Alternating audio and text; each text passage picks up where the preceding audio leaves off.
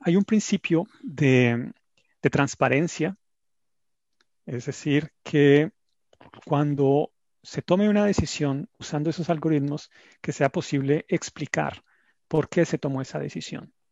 Y eso es bastante importante en ciertas aplicaciones. Imaginemos aplicaciones de, para seleccionar un candidato para un empleo que utiliza la inteligencia artificial para, para identificar cuáles son los candidatos más aptos para ese empleo.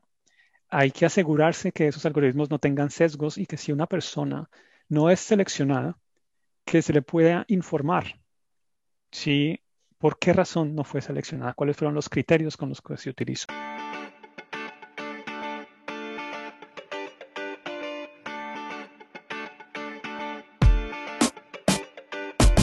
Buenos días, soy Juan Manuel Aguaxin y esto es Digitalizados, el podcast donde platicamos sobre los retos que la era digital nos plantea. Hoy tenemos como invitado a Ricardo Chavarriaga, director de la oficina suiza de CLER, Confederación de Laboratorios de Investigación en Inteligencia Artificial en Europa, investigador de la Universidad de Ciencias Aplicadas de Zúrich y miembro del Centro de Ginebra para la Política de Seguridad. Ricardo coordina varios grupos de trabajo en el Instituto de Ingenieros Eléctricos y Electrónicos o IEEE Ricardo Chavarriaga es ingeniero en electrónica de la Pontificia Universidad Javeriana en Cali, Colombia, y tiene un doctorado en neurociencia computacional de la Escuela Politécnica Federal de Lausanne en Suiza. Ricardo ha publicado más de 100 artículos en revistas y conferencias científicas en temas de neurociencias, interacción hombre-máquina e inteligencia artificial. Su trabajo se enfoca en la innovación responsable de tecnologías emergentes.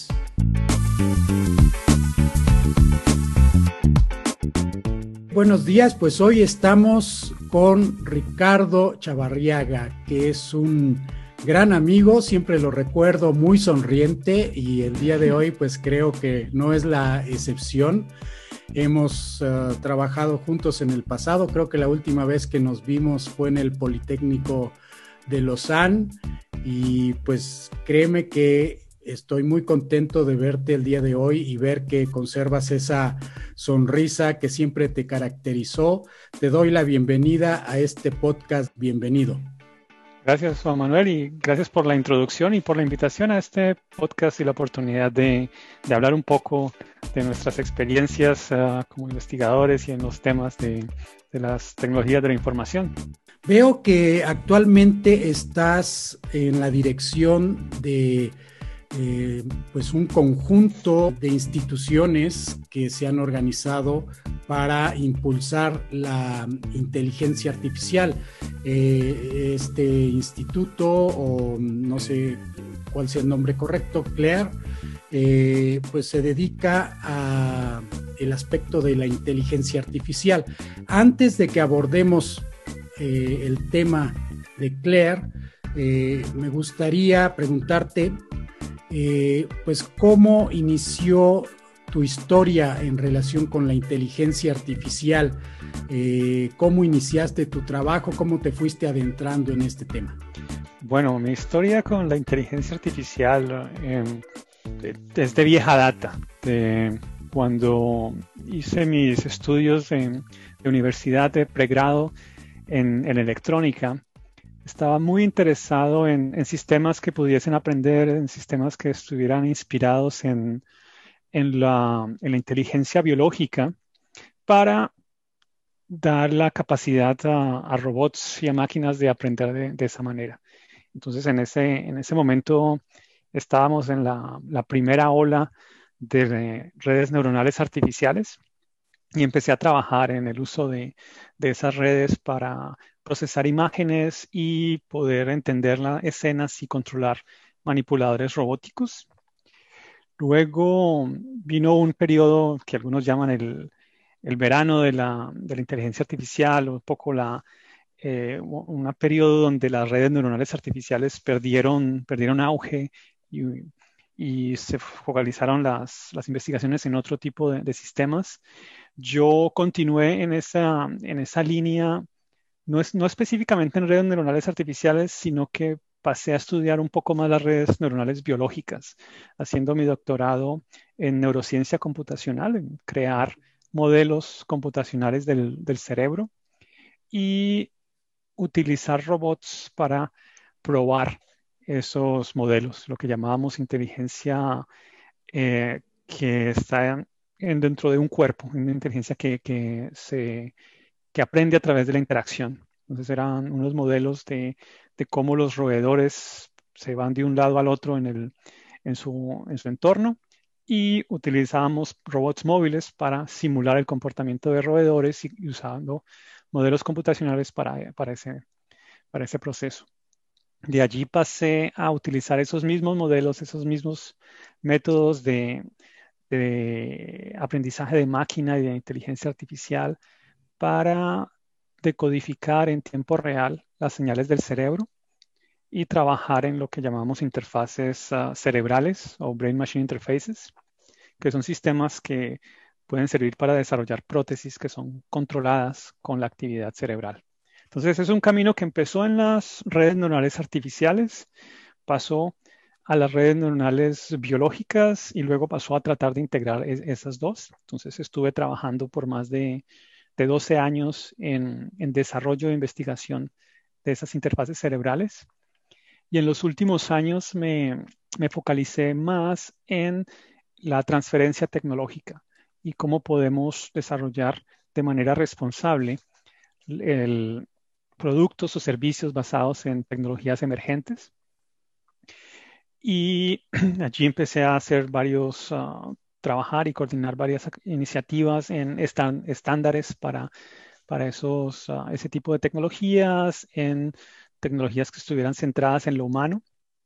Y eso me llevó a asumir a inicios de este año la dirección de la oficina suiza de esta red que mencionabas, Claire, que es una red de grupos de investigación europeos en inteligencia artificial, donde la, idea es um, tomar todo ese interés que hay en la inteligencia artificial y esa motivación por desarrollar productos y asegurarse de que se hacen de una forma que esté centrada en lo humano, que tenga en cuenta los valores y los principios éticos ah, de respeto por los, los, usuarios, que al mismo tiempo permita a, los investigadores europeos avanzar y progresar en, esa, en, en esos campos, investigadores tanto en la academia como en la industria, y quizás evitar un poco una polarización extrema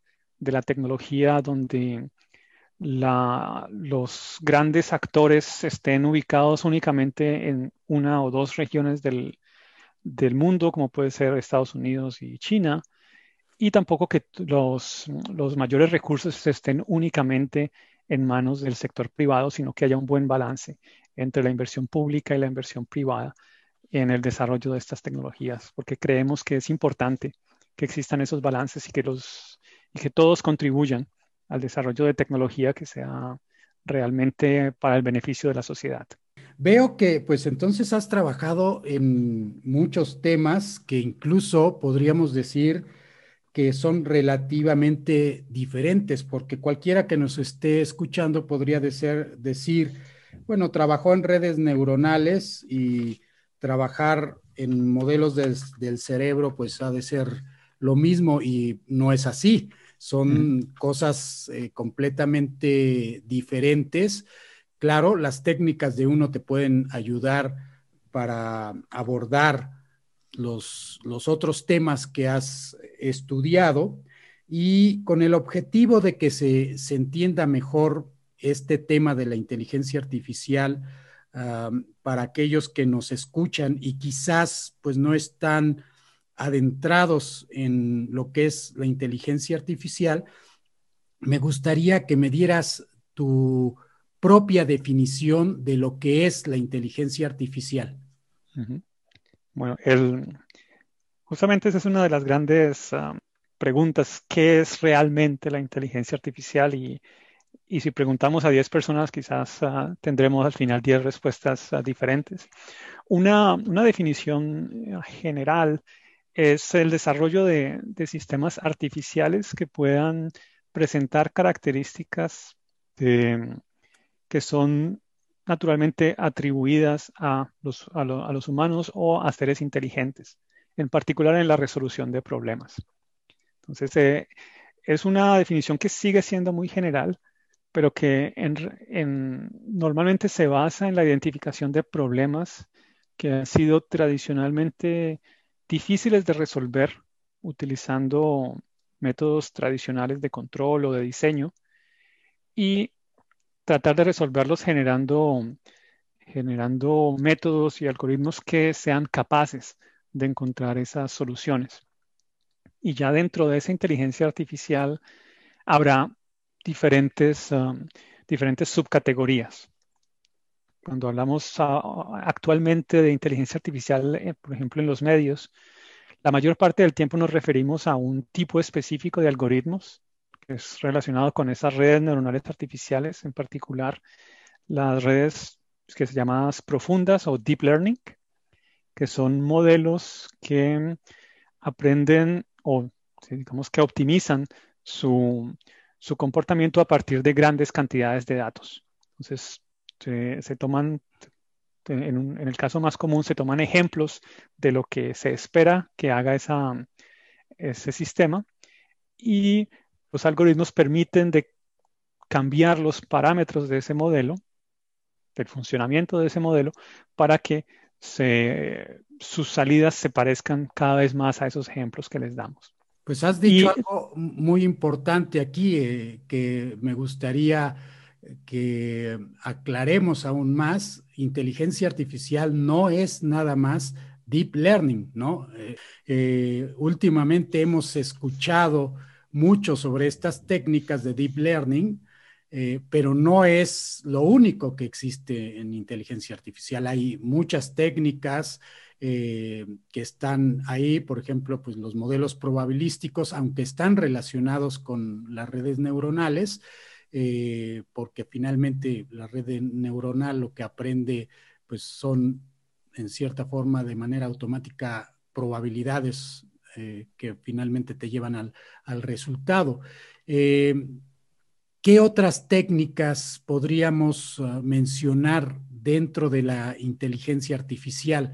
que no sean las redes neuronales y que sean relativamente diferentes a, este principio. Bueno, tenemos en, un lado sistemas, por ejemplo, basados en reglas, tratan de generar inferencias a partir de, esas reglas. No podemos imaginarnos que son sistemas que empiezan a hacer preguntas sobre las entradas que tienen, si es una, entrada de un valor alto, un valor bajo, y a partir de eso empiezan a, generar otras preguntas que pueden llevar a una solución, que aprenden a partir de, o que se puede aprender, aprender a partir de, conocimiento que está expresamente formulado por expertos. Eso era de uno de los mecanismos llamados sistemas expertos que, que ha sido bastante utilizado. Hay mecanismos similares a las redes neuronales e incluso redes neuronales que, utilizan eh, un número menor de parámetros que también pueden ser utilizados según nuestra, nuestras aplicaciones.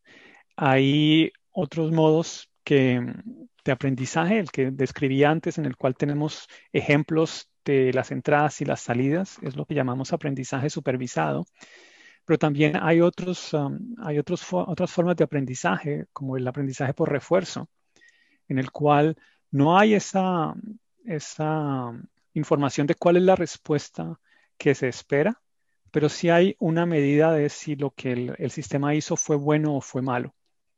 Y eso se, se, asimila a una recompensa y es un poco como cuando estamos enseñándole a un, a un cachorro a hacer piruetas que le decimos que salte y si salta le damos una, galletita para que él entienda que si lo vuelve a hacer va a recibir esa recompensa. Y, son, esa es la base de ese, aprendizaje. Entonces son modelos que se pueden utilizar en, muchas tareas. Pueden ser tareas, por ejemplo, en robótica, tareas en planeación de actividades, en donde no, por ejemplo, si pensamos en un tratamiento médico, el cual puede haber muchos factores en términos de la dosis del medicamento, el tipo de medicamento, la frecuencia, y no se sabe exactamente cómo debe evolucionar el paciente en cada instante, pero después de cierto tiempo podemos ver si hay una mejoría o no. podemos asimilar esa mejoría a una recompensa. Es decir, cuando dimos estos, este tipo de medicamento con esta dosis, con esta frecuencia, las cosas funcionaron mejor que cuando hicimos ese otro programa. Entonces podemos tomar esa información a partir de, varias, ah, de varios pacientes y varios regímenes para tratar de inferir cuál es el mejor tratamiento que se obtiene. Este es otro modo de aprendizaje que hay. Mencionabas que la inteligencia artificial pues tuvo una primera ola donde tú empezaste a, realizar tus investigaciones, después pasó por este verano donde se apagó y pues actualmente vemos que hay una nueva ola pues bastante grande porque estamos escuchando hablar de inteligencia artificial en, muchos dominios. Y pues esto me hace pensar en la relación que tiene esta nueva ola con el poder de cómputo que tenemos actualmente. ¿Cómo verías tú eh, el cambio que ha habido en las técnicas de la inteligencia artificial que se empleaban cuando surgió esta nueva ola y las que se emplean ahora.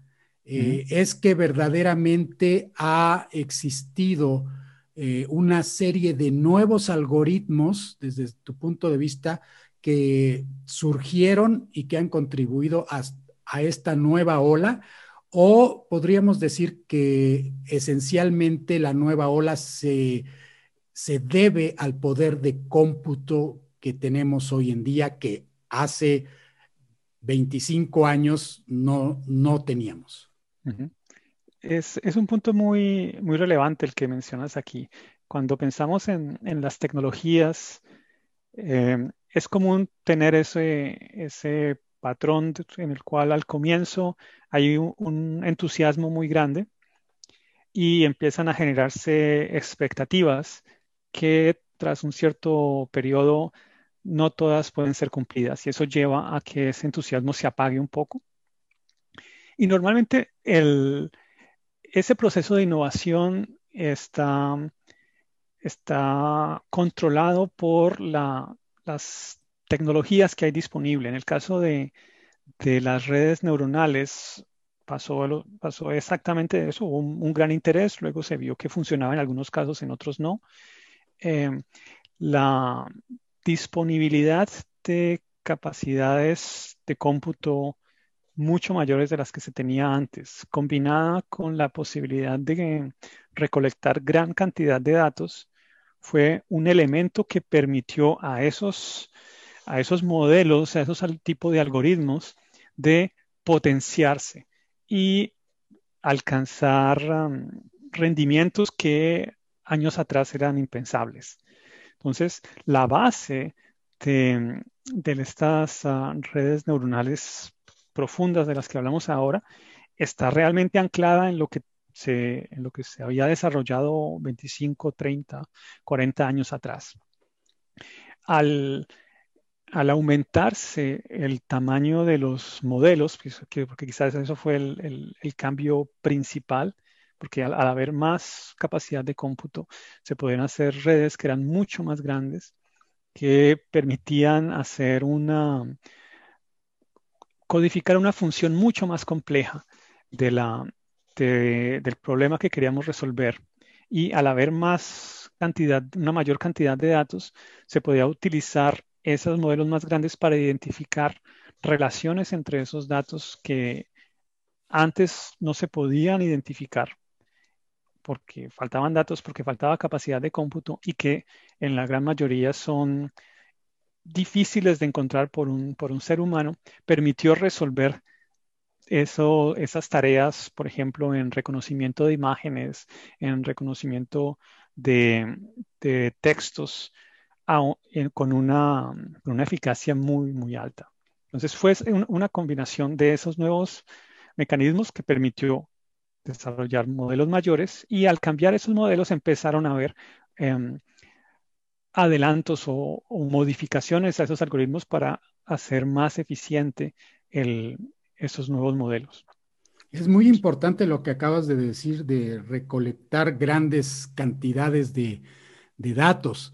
Es algo de lo que estamos también escuchando últimamente y que hace pues 25, 30 años o ah, más, pues no, no se tenía ese reflejo de guardar los datos, ¿no? Por ejemplo, a lo mejor un banco pues había cierta información que decían, pues esto para qué lo voy a almacenar, no representa nada de interés. Y actualmente creo que es al contrario, ¿no? Queremos guardar todo, porque todo tiene valor, incluso pues se dice que los datos son el nuevo eh, petróleo, ¿no? Eh, valen, valen mucho los datos y estamos viendo que eh, gracias a los datos se pueden hacer cosas sumamente interesantes. De ahí, pues hago la conexión con lo que vemos, por ejemplo, en aplicaciones como Facebook, que analizan nuestros datos y entonces nos presentan publicidad que va muy ad hoc a, lo que nosotros podríamos estar buscando o que es nuestro tema de interés.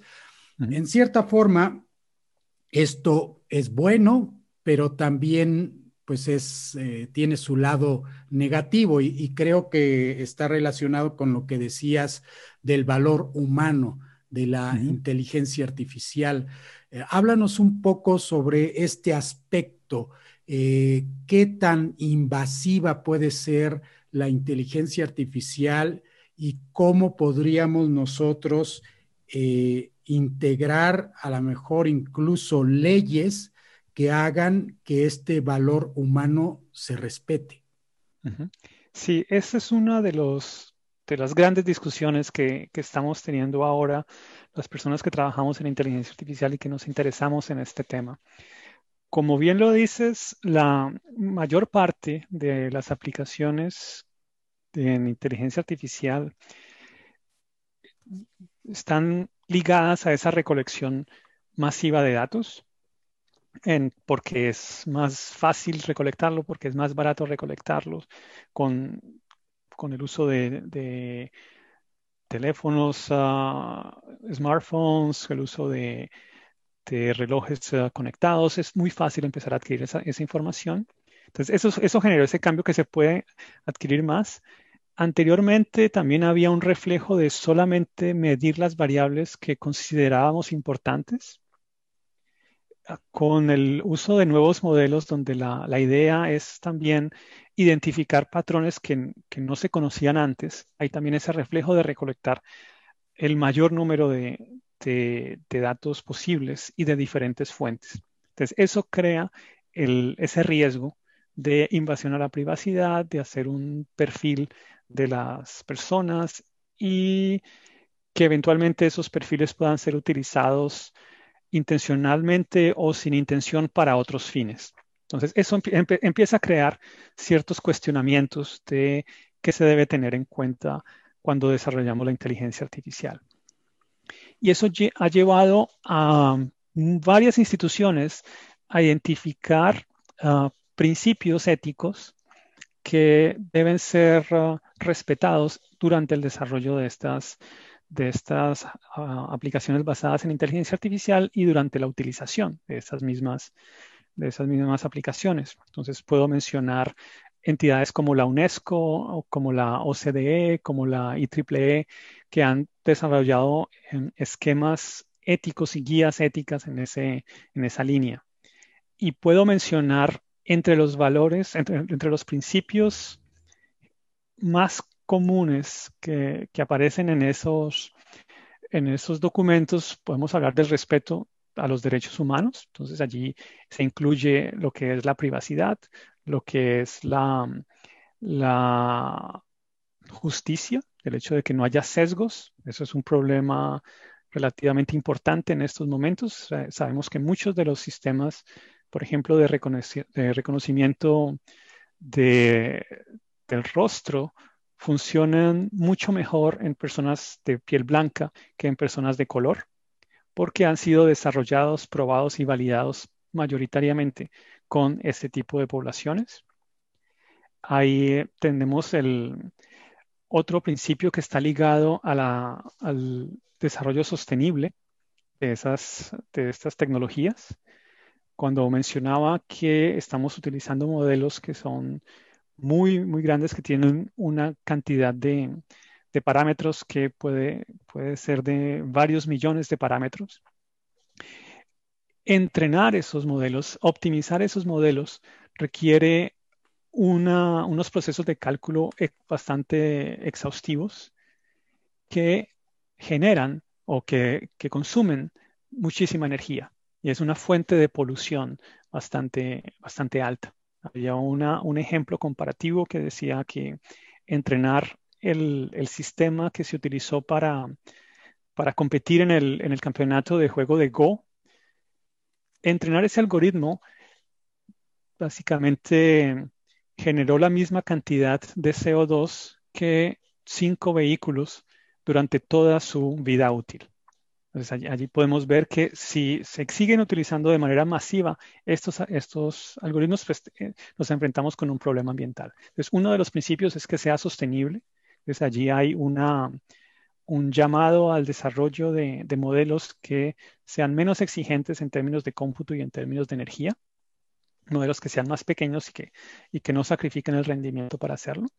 Y eso también tiene otro, otra, otra componente, no solamente ambiental, sino el, el, hecho de que los modelos requieran tanta capacidad de cómputo hace que sean menos asequibles a diferentes individuos para desarrollarlos y solamente aquellos que tienen la, el poder adquisitivo para tener esos, um, esas ah, granjas de computación, como se llaman en inglés, ah, serán los únicos que pueden hacerlo. Entonces, el principio de sostenibilidad.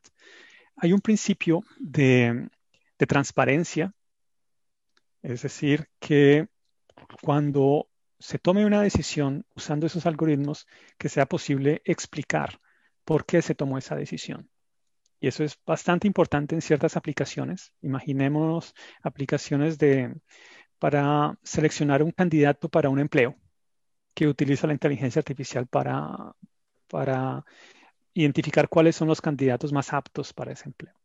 Hay que asegurarse que esos algoritmos no tengan sesgos y que si una persona no es seleccionada, que se le pueda informar si por qué razón no fue seleccionada, cuáles fueron los criterios con los que se utilizó. Sí, y esto me hace pensar precisamente a las redes neuronales que eh, funcionan muy bien, pero eh, desde mi punto de vista muy particular, eh, muchas veces no sabemos por qué está funcionando esa red neuronal, por qué está reconociendo algún objeto o por qué tiene éxito en la tarea que se le ha asignado, que es muy diferente a las técnicas probabilísticas, que ahí sí hay un modelo matemático perfectamente definido en el que tú puedes explicar el resultado eh, perfectamente, ¿no? Porque tienes identificadas las variables y puedes decir eh, cómo se llegó a esa probabilidad por medio de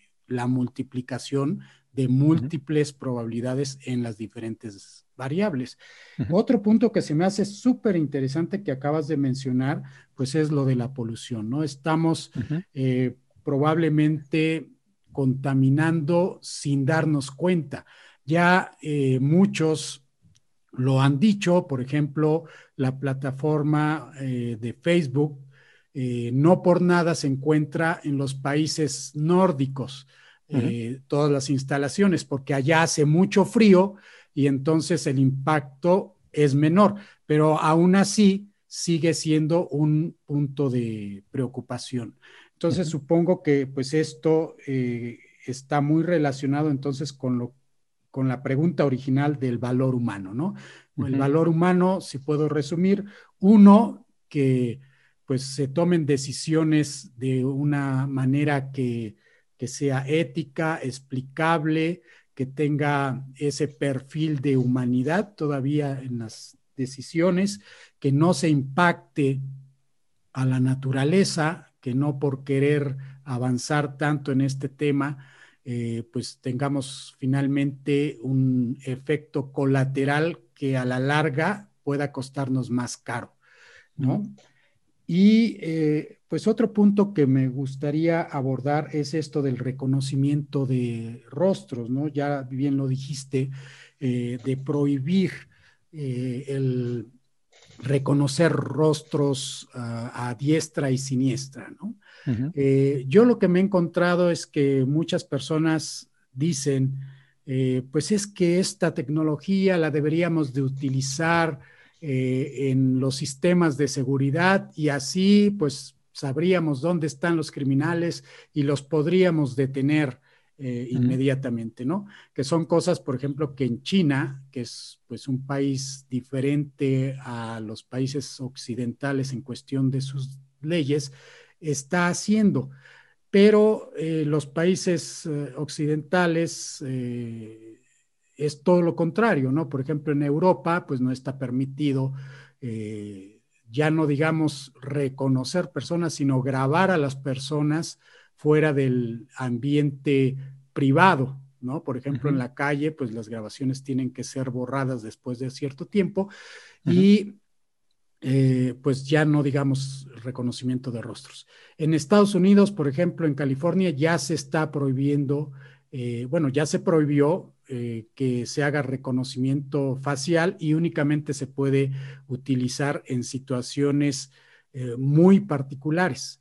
Esto puede ser difícil de entender para algunos de nosotros porque decimos, bueno, pero ¿por qué? Pues este, si los demás son personas buenas y se va a utilizar para detener a los criminales, ¿por qué no usarla? Danos tu punto de vista de ¿por qué debemos prohibir el reconocimiento de rostros?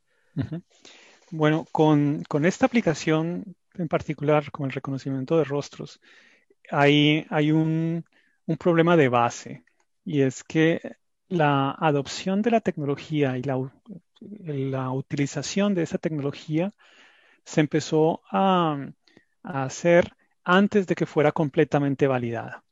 La, validación que se hizo de, esos algoritmos antes de que empezase a ser utilizada, por ejemplo, por departamentos de policía en Estados Unidos o en otros países, ah, se hizo con las pruebas que se diseñaron por los desarrolladores sin que existiera un estándar que asegurase que el funcionamiento de esa tecnología realmente estaba siendo lo suficientemente bueno para esa aplicación. El, ejemplo particular en este caso es el sesgo racial. las capacidades de reconocimiento que tienen esos algoritmos actualmente es, tiene un sesgo racial bastante alto. Su rendimiento es, bastante, es muy bajo para personas de color, particularmente para mujeres de color. Y como decía, eso hace parte de que cuando se diseñó las imágenes que se usaron como entrenamiento no eran suficientemente representativas, los mecanismos de validación no prestaron suficiente atención a eso, pero eso no impidió que varias organizaciones empezasen a utilizarlo, organizaciones públicas y organizaciones privadas. Eso, cuando hablamos, por ejemplo, del, del moratorio actual, a la utilización de esas tecnologías que hay en, Estados Unidos, que fue autoimpuesto por algunas ah, compañías como Amazon, se debió justamente a casos específicos en los cuales está comprobado que las decisiones de los sistemas llevaron a procedimientos judiciales o arrestos de personas equivocadas. Entonces, hay un problema que está en el desarrollo de la tecnología, pero también es, un problema en la adopción y la falta de un, marco legal que provea las herramientas para decidir de una manera informada si está lista o no para hacerlo. Ahora, cuando hablamos de prohibición de una tecnología, es, un tema que es un poco complejo Personalmente, yo veo efectos negativos a la prohibición de la, tecnología y esos efectos negativos se deben a una razón muy simple. esos sistemas que tenemos, que estamos desarrollando, que son complejos, que, que van a ser utilizados en contextos que yo no puedo reproducir completamente en el laboratorio, siempre tendrán efectos inesperados. es lo mismo que cuando una compañía farmacéutica desarrolla un medicamento, puede estudiar el medicamento con miles de personas antes de su aprobación. Ese proceso dura más de 10 años e incluso después de ese proceso, en algunos, algunas personas, una vez que ha sido aprobado, va a generar efectos secundarios. Y en algunos casos es tan grave que hay que retirarlo del mercado. Y la razón es que esos efectos secundarios simplemente son tan raros que fue imposible verlos durante un estudio controlado antes de que se utilizase. Entonces, cuando hablamos de desarrollo responsable de tecnologías, uno de los conceptos que existe es el, monitoreo continuo de los riesgos y de los beneficios, porque ese, eso acepta esa imposibilidad a probar todos los casos posibles. Entonces, la idea es entonces tener un, un conjunto de, de, evaluaciones que se considera suficientemente completo para esperar que la tecnología sea segura y que pueda ser utilizada. Entonces se puede ya comercializar pero que el proceso de monitoreo de, riesgos y beneficios y el compromiso de los desarrolladores no termine allí, que tengan que continuar aún después de que se utilice y que en la medida en que tengan información sobre mal funcionamiento o malos usos de esa tecnología, que las organizaciones puedan actuar rápidamente para corregir esos problemas. y eso es lo que está faltando en este momento.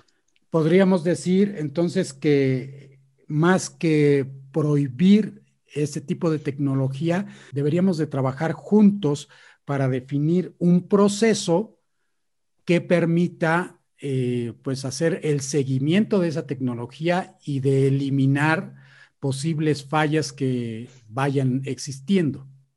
Exactamente. Y en este punto entramos a lo que sería la, gobernancia de, estos, um, de estas tecnologías. Y cuando, cuando se habla de, este, de este tema, hay, esa, hay dos, extremos. Uno es poner unos estándares muy altos para que todo sea muy, muy seguro, lo cual hará el desarrollo muy lento y muy costoso y eventualmente nos, nos puede privar de de cosas que puedan ser benéficas para la sociedad, tratamientos médicos, eh, tecnologías más limpias, mejores servicios. Entonces, ese es el riesgo de tener unos estándares muy altos. Y en el otro extremo tenemos los estándares muy bajos, en el cual creamos eh, riesgos para la sociedad porque las tecnologías no están suficientemente probadas. Entonces, lo que hay que encontrar es un punto medio que combine eh, lo que llamamos, ah, en inglés llamaríamos soft law, una, legislación eh, simple, llamémoslo así, que son recomendaciones, son estándares, son buenas prácticas de las cosas que hay que tener en cuenta. Entonces, allí hablamos, por ejemplo, de los principios que mencioné antes, de guías técnicas o, lecciones de otros procesos que pueden ayudar a los, um, a los desarrolladores a, hacer mejor su trabajo y en casos donde los riesgos lo ameriten, podemos ya tener eh, una legislación que sea más, ah, más establecida, que, que, esté mejor dirigida y entramos allí, por ejemplo, a normas de protección del consumidor, estar seguro de que el sistema no me va a explotar en la mano, por ejemplo.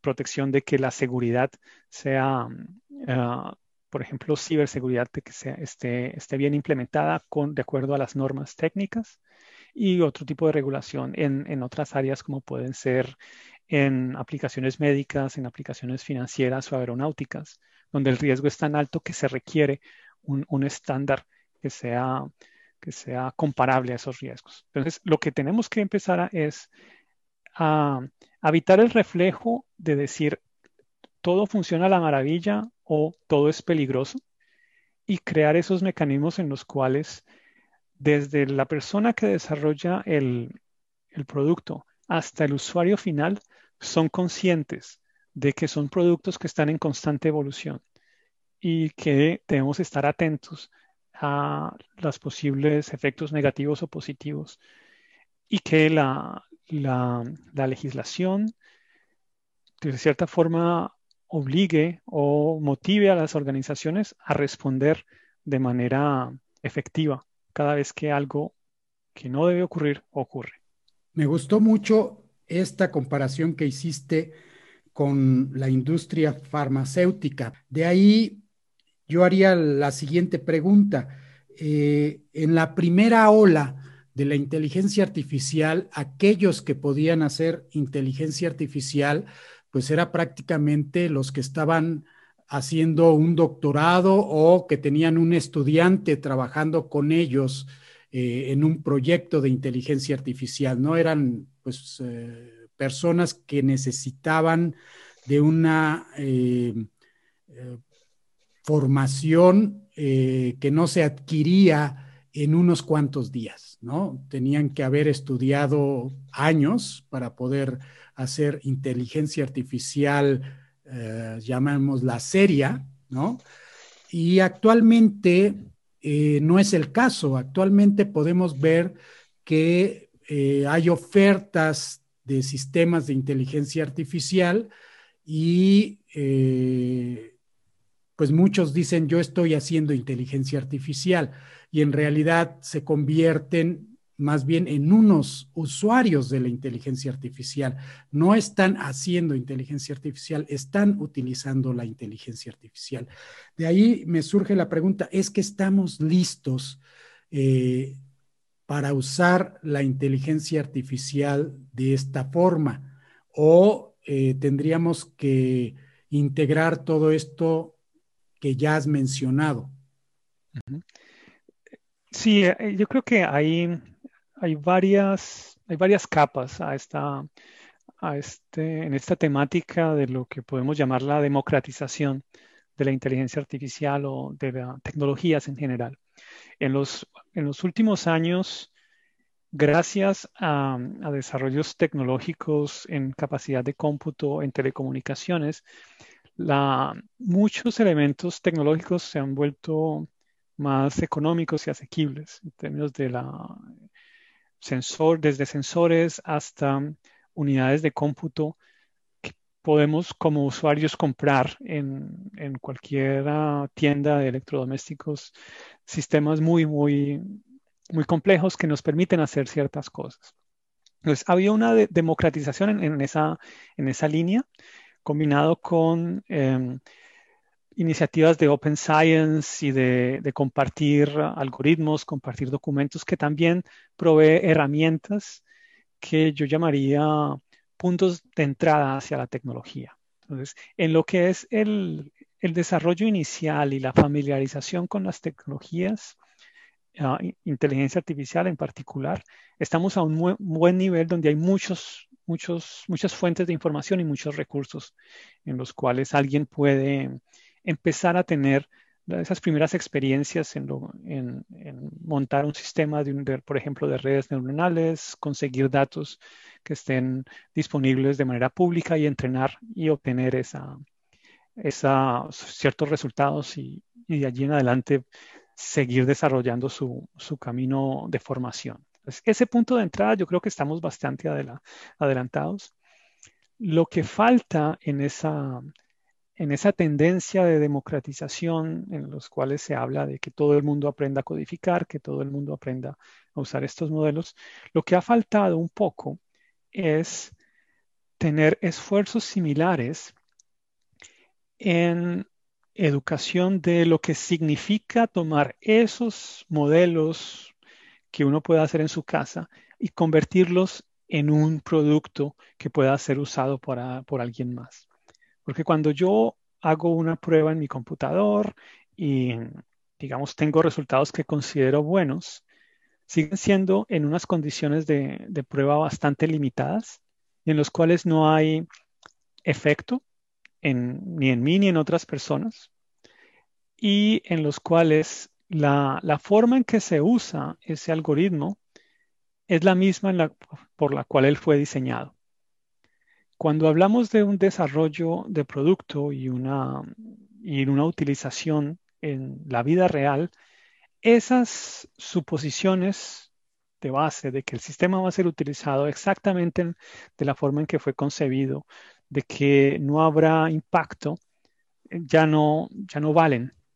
Ya las utilizaciones van a ser diferentes, el tipo de entradas que, que ese algoritmo va a ver serán diferentes, así cambien por pequeños detalles y puede haber impactos que no, que no se prevean. Y ejemplo de eso son, son episodios que han ocurrido con, con las redes sociales. O sea, las redes sociales estaban diseñadas para maximizar el tiempo que la gente pasaba utilizando esa, esa red. Entonces selecciona contenido que pueda atraer a esa persona y que lo motive a hacer un like o a, compartirlo. Entonces, eh, para eso estaba diseñado el sistema, pero el impacto que tiene es que genera lo que llamaríamos un efecto de bola de nieve.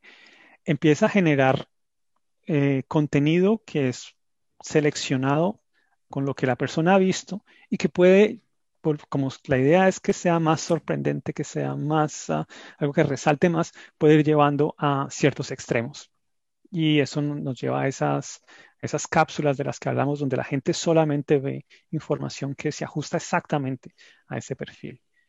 Y, y esos, son las, esos son los problemas que tenemos cuando pasamos del desarrollo en situaciones muy controladas, donde yo solamente observo un criterio de si hace lo que yo espero que hace, pero no observo otros efectos secundarios que pueda tener esa tecnología. Entonces, en, en la democratización de, la, de esta inteligencia artificial y en los discursos de lo que puede hacer y no puede hacer, hasta ahora ha faltado más esfuerzos para que esa discusión sobre los efectos de tecnologías que funcionan muy bien en ciertos casos, pero pueden tener ah, comportamientos completamente diferentes en otros, eso ha faltado un poco.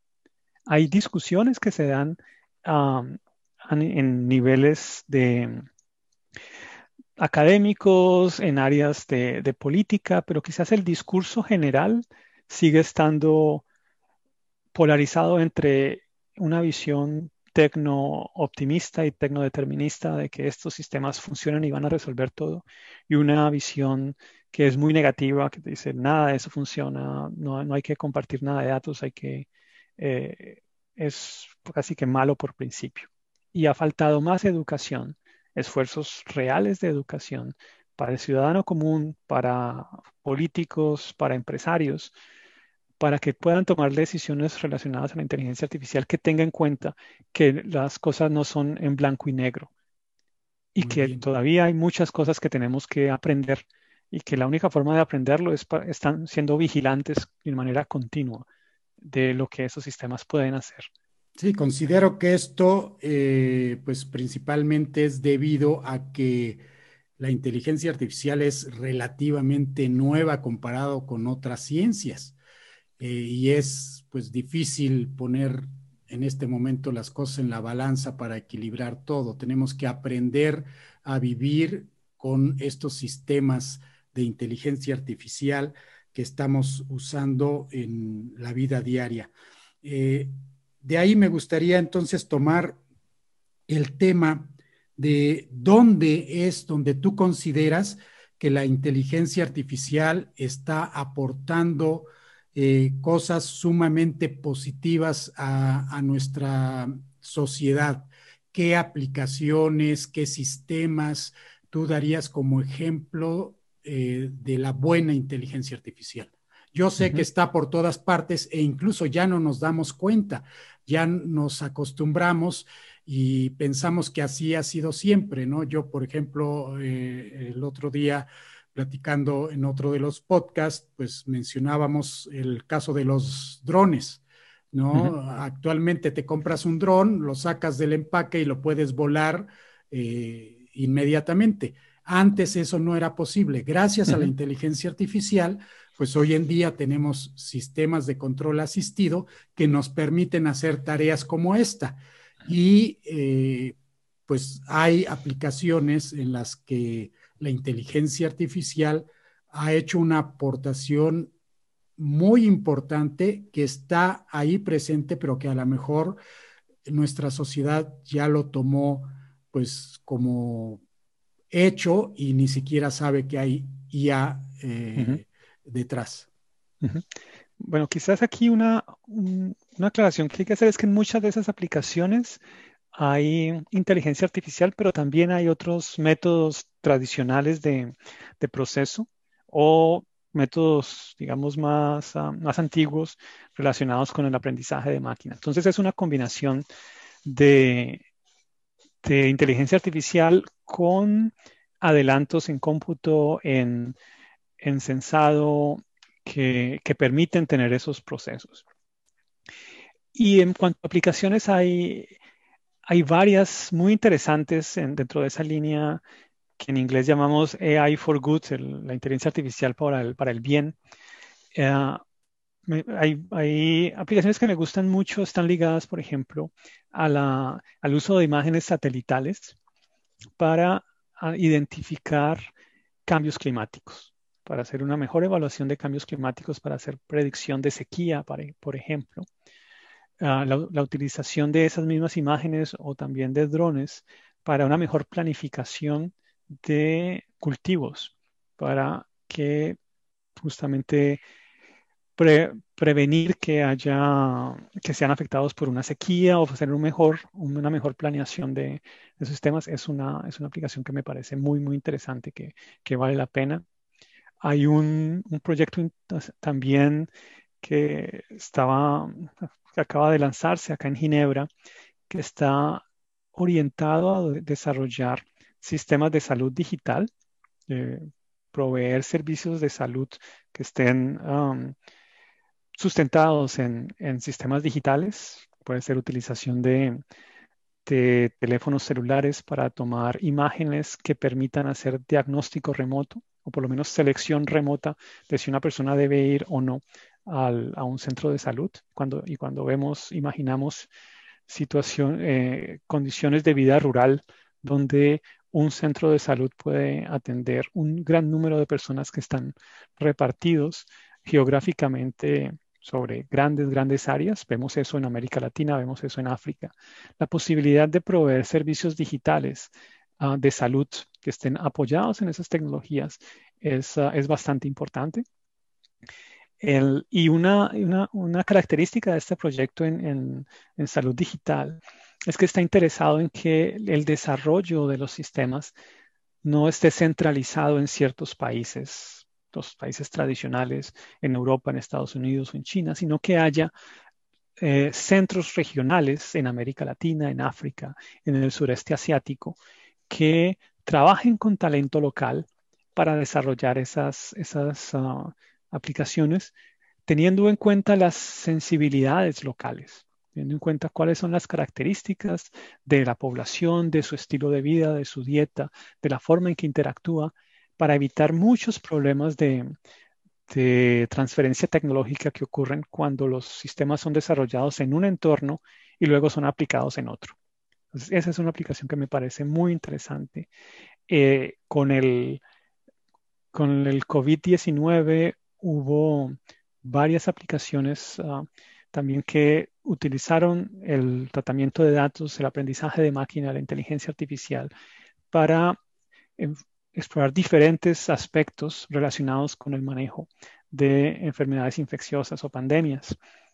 Uno de ellos es el, análisis de la información de viajeros usando la información, por ejemplo, de aerolíneas, de los vuelos, para tratar de hacer un seguimiento en tiempo real de la transmisión de la, enfermedad, haciendo justamente una correlación con el flujo de personas a través de los países. Y eso permitió eh, dar ciertos sistemas de, alerta temprana. Son sistemas que aún están en desarrollo, pero que si se continúa sobre esa línea y, si se presta atención a la forma en que se, desarrollan y si hay una coordinación global, pueden ser muy, muy útiles. Ah, hay varios esfuerzos, no solamente en COVID-19, sino desde antes en la utilización de análisis de imágenes médicas quizás los resultados de esos sistemas han sido un poco sobrevalorados cuando, cuando se reportan, pero yo creo que hay un valor interesante en la utilización de esos sistemas como apoyo en la toma de decisión de diagnóstico médico. Entonces allí de nuevo, eh, la idea es no reemplazar a la persona, sino empezar a trabajar con equipos entre el humano y la máquina, donde pueda haber una, confluencia de saberes, un saber estructurado, subjetivo, que se aporta poco el capital humano y una, un saber que es extraído de los datos que se hace a partir de las máquinas. Y ese es un, aspecto muy importante cuando hablamos de, los, ah, de los principios de lo humano, es quizás tender más hacia sistemas que mantengan el humano dentro de la cadena de decisión, donde haya es realmente una, una idea de que haya un equipo entre el humano y la máquina donde ciertas tareas se puedan desarrollar por la máquina porque explota toda esa información de los datos, pero que no olvidemos esa capacidad del humano y eso va a ser muy importante para, para las generaciones futuras. Es normal en la, evolución de la humanidad que ciertos, ciertos trabajos desaparezcan. Ya no hay herreros, excepto que sean simplemente por, por hobby, porque pasamos de carruajes impulsados por caballos a vehículos de motor. Entonces eso es un, un trabajo que desapareció y quizás, como ha sido durante toda la historia de la humanidad, habrá trabajos que desaparezcan.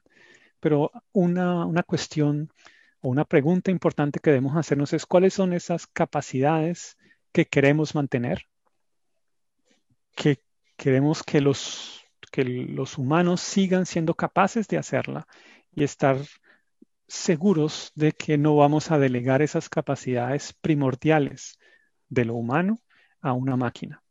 Pues esto me hace pensar eh, en lo que dijiste anteriormente de reemplazar al humano. No se trata de reemplazarlo, sino de aumentar sus capacidades y eso debería de estar orientado a mejorar la calidad de vida de todos. E, ese sería como que el fin último. ¿Es esto correcto o piensas que no es exactamente esto.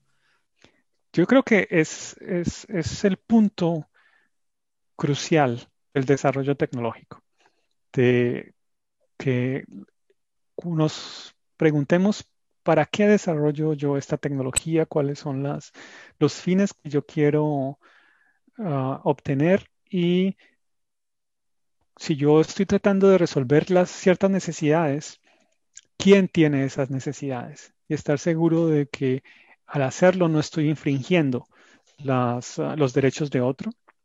Y ese, y ese otro puede ser otros humanos, pero también puede ser el entorno, el, medio ambiente, por ejemplo, la sostenibilidad de la humanidad y del planeta entero.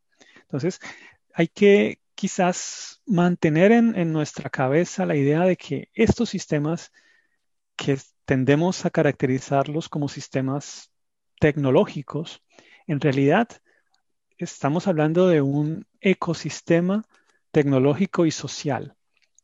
La relación que tenemos con, la, con esa tecnología, la escogencia de cuáles tecnologías adoptamos y por qué las adoptamos, no deben perder de vista cuáles son los intereses de la humanidad, cuáles son los intereses de las personas involucradas.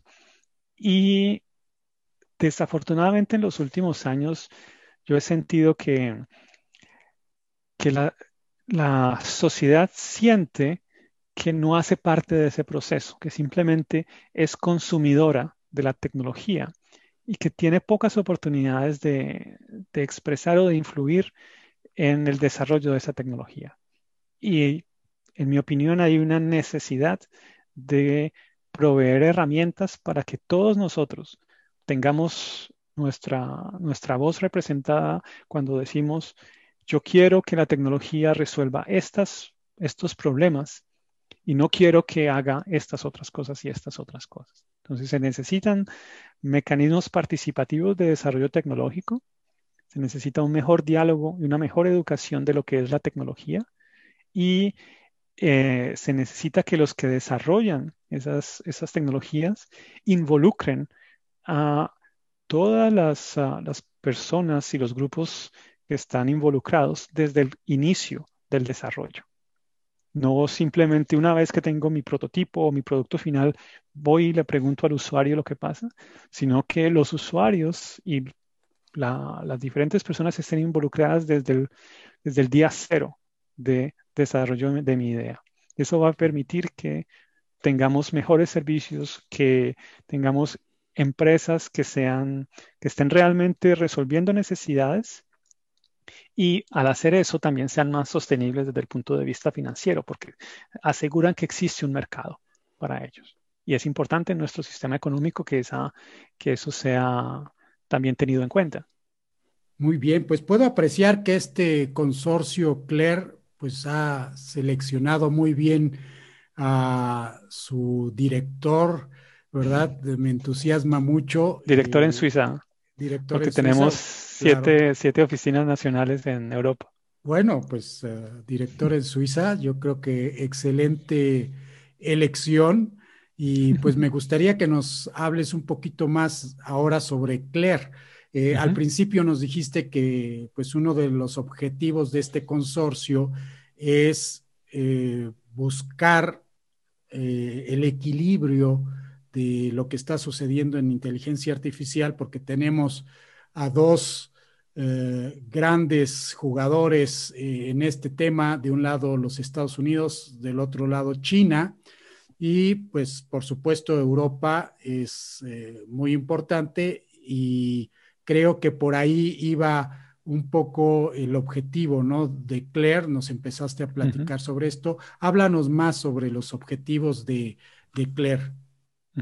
Sí, Claire empezó hace unos dos años y medio como una iniciativa popular de investigadores en inteligencia artificial en Europa que consideraban que había necesidad de fomentar de mejor manera la inteligencia artificial en Europa por los motivos que mencionaste de el una polarización del desarrollo, el hecho de que Europa estaba y sigue desarrollando mucho talento en investigación en inteligencia artificial, pero el desarrollo de productos y la transferencia de, o el desarrollo innovativo seguía estando muy, muy liderado por estas dos potencias que son China y los Estados Unidos. Entonces, empezó como una petición Ah, de que para que hubiese mayor inversión pública para estructurar la, la, comunidad científica en inteligencia artificial alrededor de una de mejores mecanismos para, para, trabajar en redes de establecimiento de centros regionales, establecimiento de centros de excelencia. Y esta petición empezó a a generar mucho, mucho apoyo de la comunidad. Hubo más de 3.000 personas ah, de la comunidad en la academia y en industria que, que vieron algo positivo y que apoyaron esa petición y eso llevó a, los iniciadores y a las personas que estuvieron en, ese, en esa fase inicial del proceso a tratar de formalizar esa petición en un una organización que ayudara a que esa visión se realizara. Entonces, en inicios de este año, se estableció como una organización internacional sin ánimo de lucro que agrupa en este momento más de 380 eh, grupos de investigación en Europa, más de 3.000 ah, personas que, son ah, que apoyan esta, esta visión también. Y en ese proceso, diferentes instituciones, universidades, centros de investigación en Europa también se unieron a, ese proceso y permitió que nos organizáramos con una, una sede central que está en, en Holanda y siete, al día de hoy, siete oficinas nacionales, eh, que está la oficina en Suiza, oficina en Alemania, en Noruega, en Italia, en República Checa, en Bélgica, en Francia, que permiten tener ese, ese contacto con la comunidad. Entonces, ¿cómo tratamos de promover esa, investigación? Se hace a través de diferentes ah, pilares. Una es la creación de esa, de esa red. Allí estamos trabajando con proyectos financiados por la Unión Europea para mejorar la coordinación y la comunicación entre los grupos en, en Europa. Hay actividades, por ejemplo, en el uso de la inteligencia artificial en los medios, ahí se habla justamente del análisis de sentimiento a partir de los textos, análisis de redes sociales. Em, tenemos otra red que está trabajando en lo que se llama tecnologías centradas en lo humano, que es lo que hablamos de los valores y principios. Estamos también en otra red que está focalizada en lo que se llama en inglés Trustworthy AI. Es una inteligencia artificial en la que se pueda confiar y es cómo desarrollar mecanismos técnicos dentro del algoritmo y también dentro de la implementación de la inteligencia artificial que mejoren esa capacidad del sistema para explicar las decisiones que toman, para entender por qué tomó una decisión y por qué, y por qué no tomó otra, para que sea transparente. Entonces, esas son tres ah, redes que empezaron ahora y también estamos, ah, también recibimos em, apoyo de la Comisión Europea para coordinar esas redes diferentes. Entonces estamos trabajando en ese, en ese enfoque. Estamos trabajando también eh, con otras um, redes europeas en el establecimiento de una agenda estratégica para colaboraciones entre el sector público y el sector privado para los próximos ah, siete años. Entonces la idea es también eh, cómo podemos en Europa hacer más compatible la inversión pública y la inversión privada para una inteligencia artificial que, que realmente sirva a la sociedad. Y también tenemos otras actividades que van más ah, dirigidas al, a los investigadores a través de seminarios, a través de conferencias. Con la, con la pandemia que, que estamos viviendo en este momento, también creamos un grupo del que hago parte que está dedicado a identificar formas en las cuales la inteligencia artificial se pueda, se puede utilizar para problemas relacionados con el COVID-19. Y entonces hay diferentes grupos, hay más de 100 voluntarios de, de, las, de los centros de investigación que trabajan en áreas como el diagnóstico médico a través de imágenes médicas, que trabajan en, en análisis de eh, mensajes en en redes sociales que trabajan en el análisis de, proteínas y en, que, el análisis de bioinformática para identificar posibles medicamentos, que son medicamentos existentes que puedan ser utilizados en el, para tratar el COVID-19 y sus, y sus secuelas. Tenemos otro, otro grupo que trabaja en el, en el análisis de, o en la planeación de recursos, cuando llega una situación como esta, ahí todo cambia en la manera en que se maneja la, cadena de, recursos, porque súbitamente hay mayor demanda para, para camas en, cuidados intensivos, el tipo de paciente que pueda haber en, en, un centro va a cambiar porque ya todo se focaliza en nosotros. Entonces, ¿cómo podemos mejorar esas cadenas? Entonces, son algunas de las actividades en las que, en las que estamos trabajando. En la oficina suiza también estamos trabajando para tener una mejor conexión con las organizaciones internacionales, como puede ser la UNESCO, como puede ser las Naciones Unidas, y estamos explorando formas en las que pues, eh, nuestra, nuestra red pueda colaborar con, eh, con esas organizaciones también en, en, aplicaciones en inteligencia artificial. Muy completo este consorcio y, y mm, verdaderamente me gusta la óptica o el enfoque más bien que le están dando a la inteligencia artificial. Los miembros de este consorcio han sido invitados o las universidades o centros de investigación pueden levantar la mano y decir, eh, me gustaría ser parte del consorcio. ¿Cómo funciona la admisión a, a CLER? No, nosotros creemos que este proceso debe ser participativo y abierto a, todos. Creo que hay mucho interés, hay, hay obviamente diferentes intereses, hay mucha diversidad en la comunidad y creemos que eso es, una, es, un, es un valor agregado y que es específico para el entorno europeo, donde hay, a pesar de, que haya un, espacio económico común, hay diferencias que, hacen más, ah, más rico, llamémoslo así, el, entorno. Y creemos que, eso, eso es importante Entonces, la, la, red es abierta, cualquier organización puede, puede postular para ser miembro. El requisito es que trabaje en inteligencia artificial, ya sea como, como desarrollador o como usuario. Y que esté en Europa. Y que ahora la, membresía está limitada a Europa, pero la, a nivel individual, los, la gente que, que apoya la red y que hace parte de ella y que recibe nuestra comunicación puede estar en otras áreas del mundo.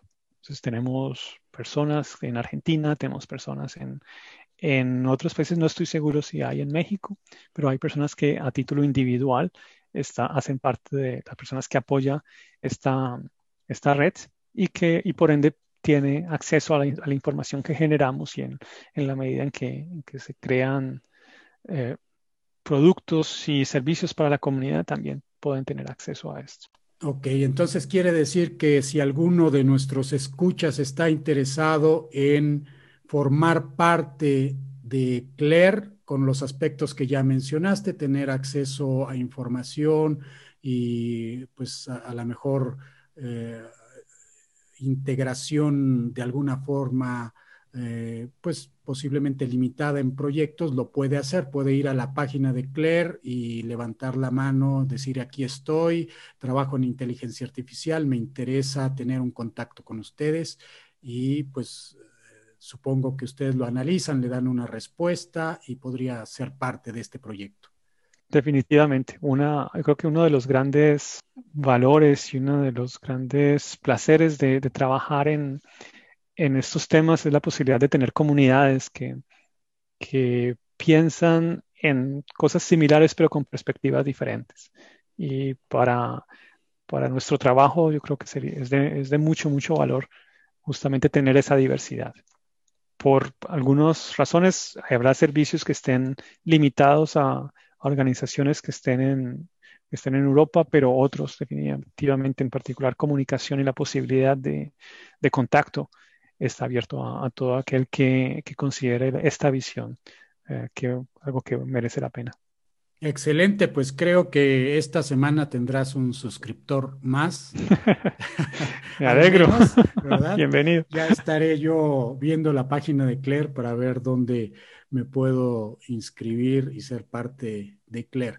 Pues te agradezco mucho, eh, Ricardo. Creo que ha sido una plática muy interesante. Eh, con, muchos aspectos que seguramente eh, muchos de nosotros nos preguntábamos y que han sido aclarados eh, en esta plática. Me gustaría pasar a la parte final de, este podcast eh, y hablar más del aspecto personal. ¿sí? Y para ello, pues me gustaría iniciar con una pregunta que está relacionada con los latinos, ¿no? Eh, cuando tuvimos el gusto de trabajar juntos, algo que vi es que finalmente habíamos varios latinos implicados en el proyecto europeo.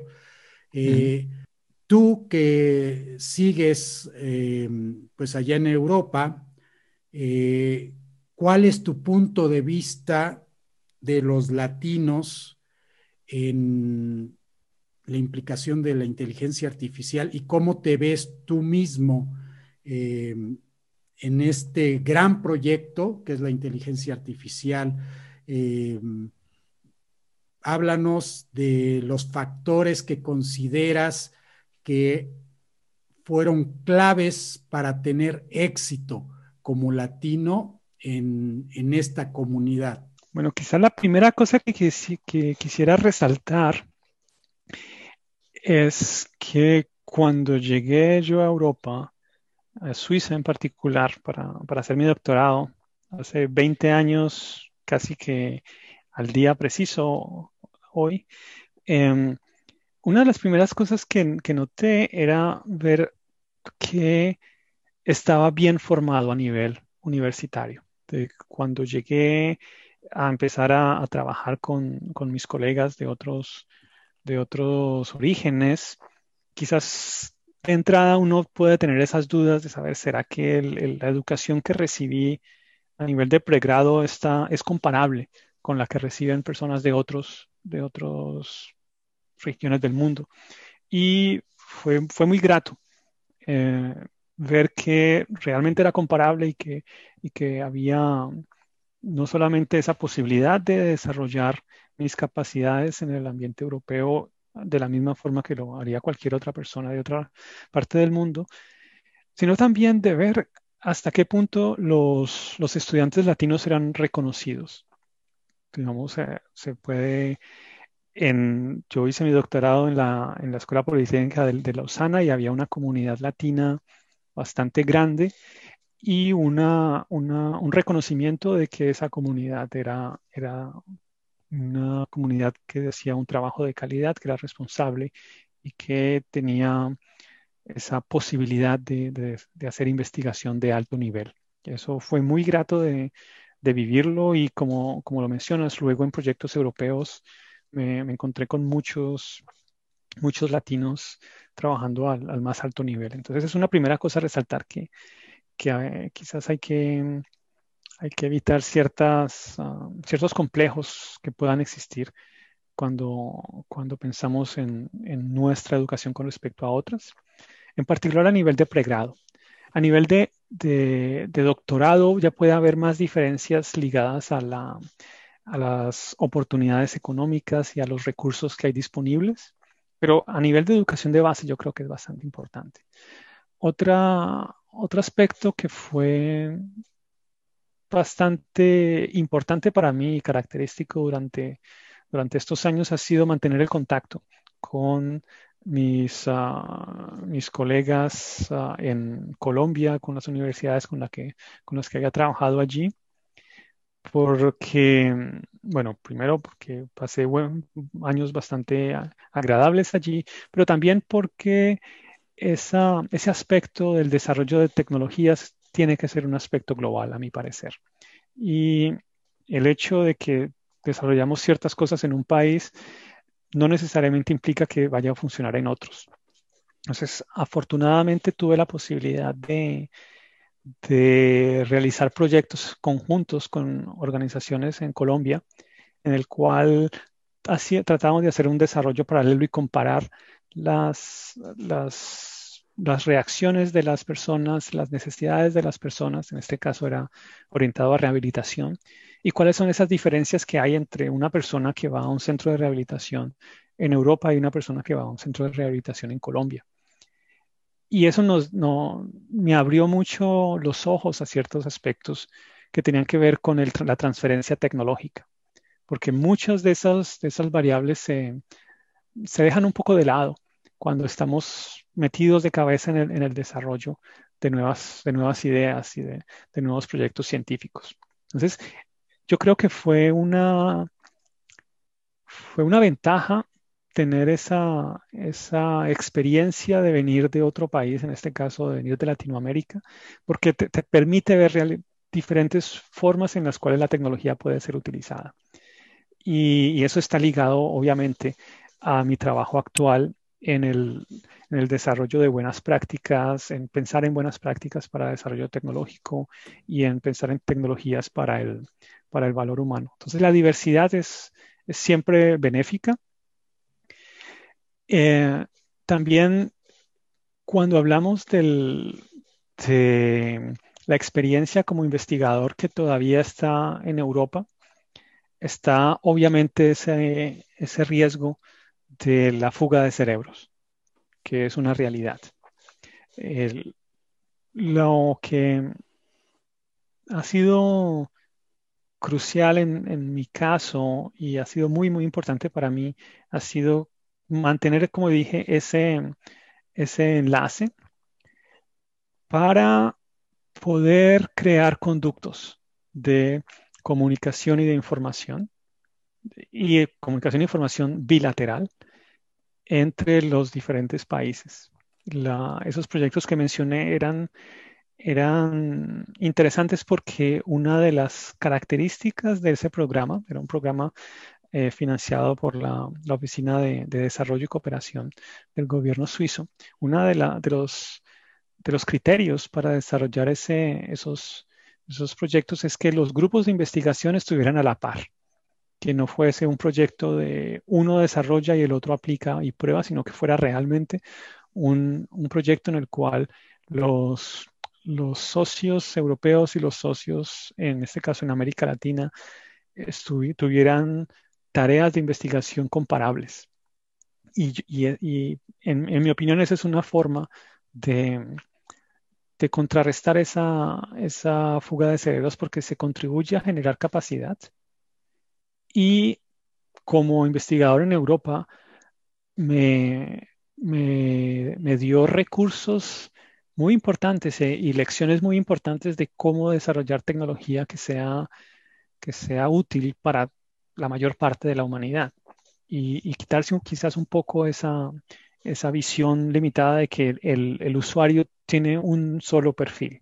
Creo que también has dicho algo muy importante que estoy completamente de acuerdo. Creo que los latinos guardamos siempre esa relación con nuestros respectivos países. Eh, considero, y creo que no me equivoco, que es mucho, muy fuerte, ¿no?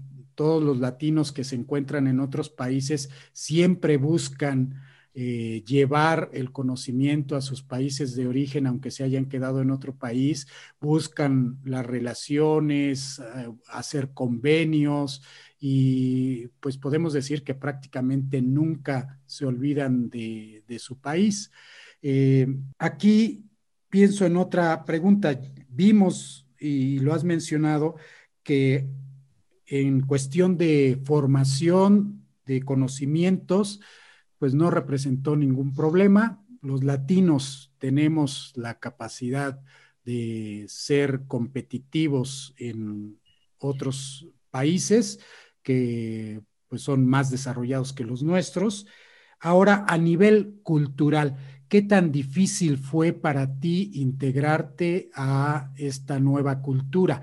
Que si bien podríamos decir que no está tan alejada de la cultura latina, pues finalmente viene siendo otra cultura con otras costumbres eh, y, muchos podrían tener miedo a ese lado cultural. A lo mejor se sienten muy seguros con los conocimientos, pero tienen el miedo del choque cultural. Sí, ese es un factor bastante importante que finalmente somos humanos. Ah, antes que ser investigadores o, desarrolladores de tecnología, somos humanos y, la, y todas las dimensiones tienen que considerarse cuando, cuando uno vive una experiencia de, estas. En, en mi caso, una gran ventaja pues, de llegar a un, sitio nuevo, obviamente hay muchas dudas, muchas ah, expectativas y sobre todo muchas incógnitas. Pero una gran ventaja es que Lausana es una ciudad universitaria, una gran comunidad universitaria con, con estudiantes que vienen de muchos, ah, de muchos países diferentes. Es un ambiente internacional. Entonces, la, no era el único que estaba en esa situación de llegar a un sitio nuevo y tener que descubrir dónde ir a hacer el mercado, cómo pedir tal cosa. Estaba también la barrera del idioma. Yo no hablaba muy bien francés en esa época. Yo, mis estudios eran en inglés, pero en la, ciudad se hablaba francés. Entonces, obviamente eran todas esas cosas. Pero el hecho de que de llegar a una universidad y, y que haya otras personas en esa, en esa situación ayudó bastante y, el proceso de descubrir esas diferencias fue obviamente un poco difícil, pero al mismo tiempo una, labor de aprendizaje, esa, un proceso de descubrimiento de otras maneras que permite, por un lado, ver cómo otras regiones, otros países, otras culturas se comportan en ciertas situaciones y también cuestionarse un poco esas, esas actitudes y esas, esos comportamientos y normas que tenemos nosotros y con las, con las que crecimos y que quizás en el, en el día a día no, no nos hacemos la pregunta porque es lo normal. Entonces, esto fue una parte quizás bonita del proceso de, ver, ah, aquí se hace así, en Colombia lo haríamos de tal forma, y luego encontrás que hay ejemplos en que preferís la, la, manera en que se hace en Colombia y otros en que preferís la manera en que se hace en Suiza. Entonces es una, es una formación a nivel personal y un, y un proceso de desarrollo que, que fue bastante interesante y bastante positivo. Obviamente eso no quiere decir que todo fuera fácil y que fuera una, todo fuera un jardín de rosas. Obviamente hay dificultades y hay, hay periodos eh, complicados cuando uno está haciendo su proyecto y no nada funciona y la familia está lejos y no puede viajar y quiere viajar, etcétera. Pero eh, también hace parte de la vida y, y, yo creo que cuando uno se toma ese, ese proceso como una experiencia de aprendizaje completo, integral, no solamente en la parte académica formal, sino en la vida, hay muchas lecciones importantes que uno, que uno interioriza y que lleva para sí el resto de la vida. Sí, lo que vale la pena necesita esfuerzos, verdaderamente. Exactamente. Muy bien. Pues Ricardo, te agradezco mucho esta plática. Eh, me dio mucho gusto verte nuevamente, encontrar en ti pues a la persona que conocí hace tiempo. Eh, pues no me resta más que agradecerte, eh, no terminaré de repetirlo.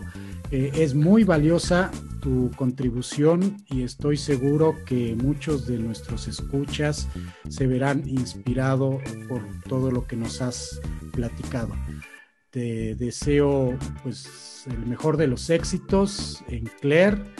Eh, veo que pues es un proyecto relativamente nuevo y pues espero que varios de nuestros escuchas eh, busquen afiliarse a Claire. En lo personal, pues voy a hacer algunos esfuerzos de mi lado. También tenemos aquí en México la Academia Mexicana de Computación, que tiene grandes proyectos para eh, este tema de la inteligencia artificial y creo que por ahí podemos también colaborar. Eh, pues hasta la próxima, Ricardo, el mejor de los éxitos. Definitivamente, muchas gracias Juan Manuel. Definitivamente continuaremos esta conversación y, espero que las personas interesadas no duden en contactarme porque vale la pena que, que también pensemos en cómo desarrollar e impulsar esta inteligencia artificial hecha en Latinoamérica. Gracias Ricardo, hasta la próxima. Gracias.